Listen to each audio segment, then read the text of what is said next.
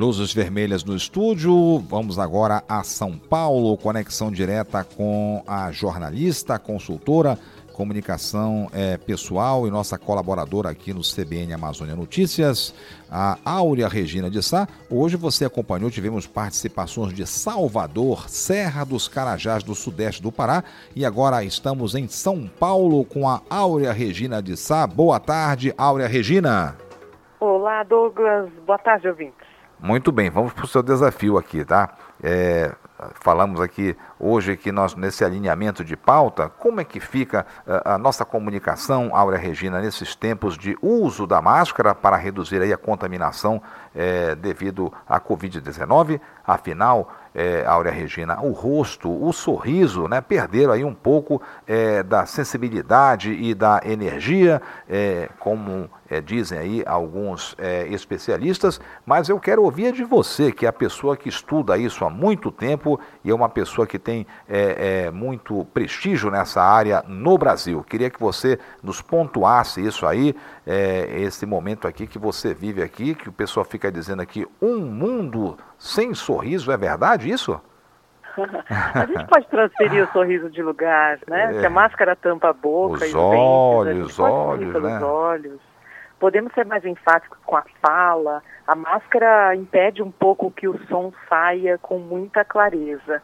Então é importante colocar a voz mais para fora, para dizer um bom dia, com gosto, para falar com uma pronúncia aberta, para que a pessoa possa entender realmente, porque muitas vezes era, em alguns casos, é preciso olhar nos lábios da pessoa para tentar entender o que ela está querendo dizer. Agora não dá mais. Então, é... o comunicador tem uma responsabilidade maior, Douglas. É, enfim, quer dizer, é, você acha que há máscaras que são, que são maiores assim, elas fecham mais a expressão? É, será que o tipo de o design da máscara também, que a pessoa consegue, agora você vê, né? O Brasil é muito criativo, a gente sabe disso, e existem máscaras para qualquer gosto agora. Isso talvez dê assim uma reduzida nessa, nessa impressão de que a pessoa está é, com outra expressão olhando para você, enfim, é, é, Áurea Regina. Sim, uma leveza, a máscara colorida ou com uma mensagem, também tem as máscaras transparentes. Enfim, você disse bem, brasileiro é muito criativo e é importante que a gente aproveite esse momento de mudança para se adaptar a uma nova realidade. Se não é mais do jeito que era agora, então vamos fazer o melhor de nós nesse novo formato. Os olhos ganham maior importância, então pode ser, você pode ser mais enfático, levantar mais as sobrancelhas, fazer sorrir, mesmo que por trás da máscara, porque os olhos vão perceber isso e, e os músculos do rosto vão se manifestar. E mesmo que não, não tenha um aperto de mão, porque isso também está sendo evitado, mas que haja a demonstração da intenção positiva de um contato, de um relacionamento, e não simplesmente um bom dia, meio de boca fechada, assim, como se não quisesse mesmo desejar um bom dia, porque aí você vai perder a oportunidade de um, de um contato, de uma relação, de uma aproximação. É, é momento de refletir o que eu posso fazer com os recursos que eu tenho agora para gerar o mesmo impacto ou parecido que eu gerava antes.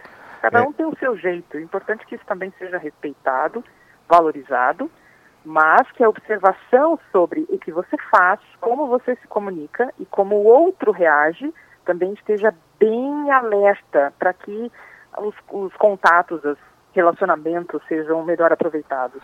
Aaron Regina, mas tem a questão aí das máscaras que dificultam, evidentemente, a comunicação, sim, aí com surdos é, que leem lábios. Tem, tem esses detalhes também. A gente tem que ter to, toda a consideração é, em relação a, a, a, a esses nossos irmãos, hein? Sim, há já algumas máscaras transparentes Sim. com um pedaço da máscara, né, aberto, mas com um plástico, e também há alguns modelos que já estão chegando no Brasil que são totalmente transparentes. E isso eu acho que vai ficar bacana, né, porque a gente pode preservar toda, toda, todo o rosto da pessoa. Né? Então, é, foi muito bom você ter citado esse aspecto, e não somente é, os os surdos, mas pessoas que têm alguma dificuldade de audição, talvez pessoas mais velhas sim, ou sim. com alguma redução na capacidade auditiva. Então é importante que a pessoa que quer realmente se comunicar saiba fazer isso, aprenda a fazer isso, para que possa atender ao outro. E quando houver aqueles feedbacks como, desculpa, não ouvi, você pode falar mais alto, por favor? Então que haja esse retorno para que a comunicação aconteça. Um outro aspecto interessante nesse momento que eu tenho notado, em que a gente está se acostumando com esse novo modelo de vida, é que as pessoas querem chegar perto. Então você vai pedir uma informação, a pessoa dá um passo para frente e você dá um passo para trás, porque não é adequado ficar tão perto. Então, nesse momento, é também interessante que a gente possa se posicionar com boa educação, com delicadeza, mas se for o caso, até dizendo: olha, desculpa, mas eu prefiro ficar longe para sua segurança e para minha. Coloque o outro na frente, né? Para sua segurança e depois para minha. Porque assim mostra que você não está se esquivando da pessoa, mas você está respeitando a privacidade dele, a segurança dele e lembrando, porque ele sabe disso, deveria saber, que é importante que haja esse distanciamento. Eu percebo que algumas pessoas ficam constrangidas, ah, mas como que eu vou falar que eu não quero que a pessoa chegue perto e você vai se arriscar?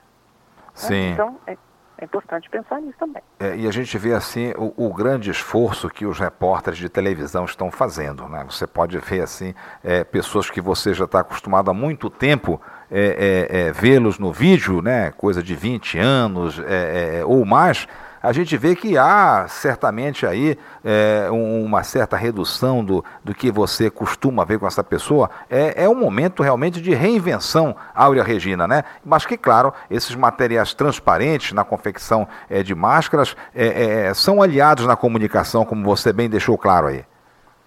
É, mas veja, quando nós estamos ao telefone como agora, nós não vemos o sorriso. Agora eu estou sorrindo. Dá para sentir que minha voz tem um certo sorriso, não é? Sim, mas você Agora, fala sorrindo. Você é um caso extra no Cosmo. mas se eu falar mais, mais forte, sem sorriso nenhum, de uma forma mais seca, também dá para notar. Ou seja, ao telefone, nós também utilizamos outras habilidades para nos relacionar com as pessoas. É, e, e nem por isso nós deixamos de ter um contato agradável, não, não, precisa ser assim, né? Então faz de conta que com a máscara, vai, você está ao telefone, mas você está sorrindo para mostrar com a voz que existe um outro tom né, na fala. Sim, e aí a gente volta à questão de novo que falamos um pouco rápido aqui, que é a relação da comunicação é, entre é, pessoas surdas e não surdas por meio da, da língua brasileira de sinais, não é isso? Depende prioritariamente das expressões faciais, Áurea Regina.